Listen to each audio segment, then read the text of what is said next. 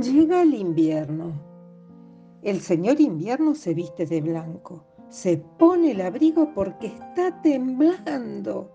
Se va a la montaña, se mete en el río y el parque y la calle se llenan de frío.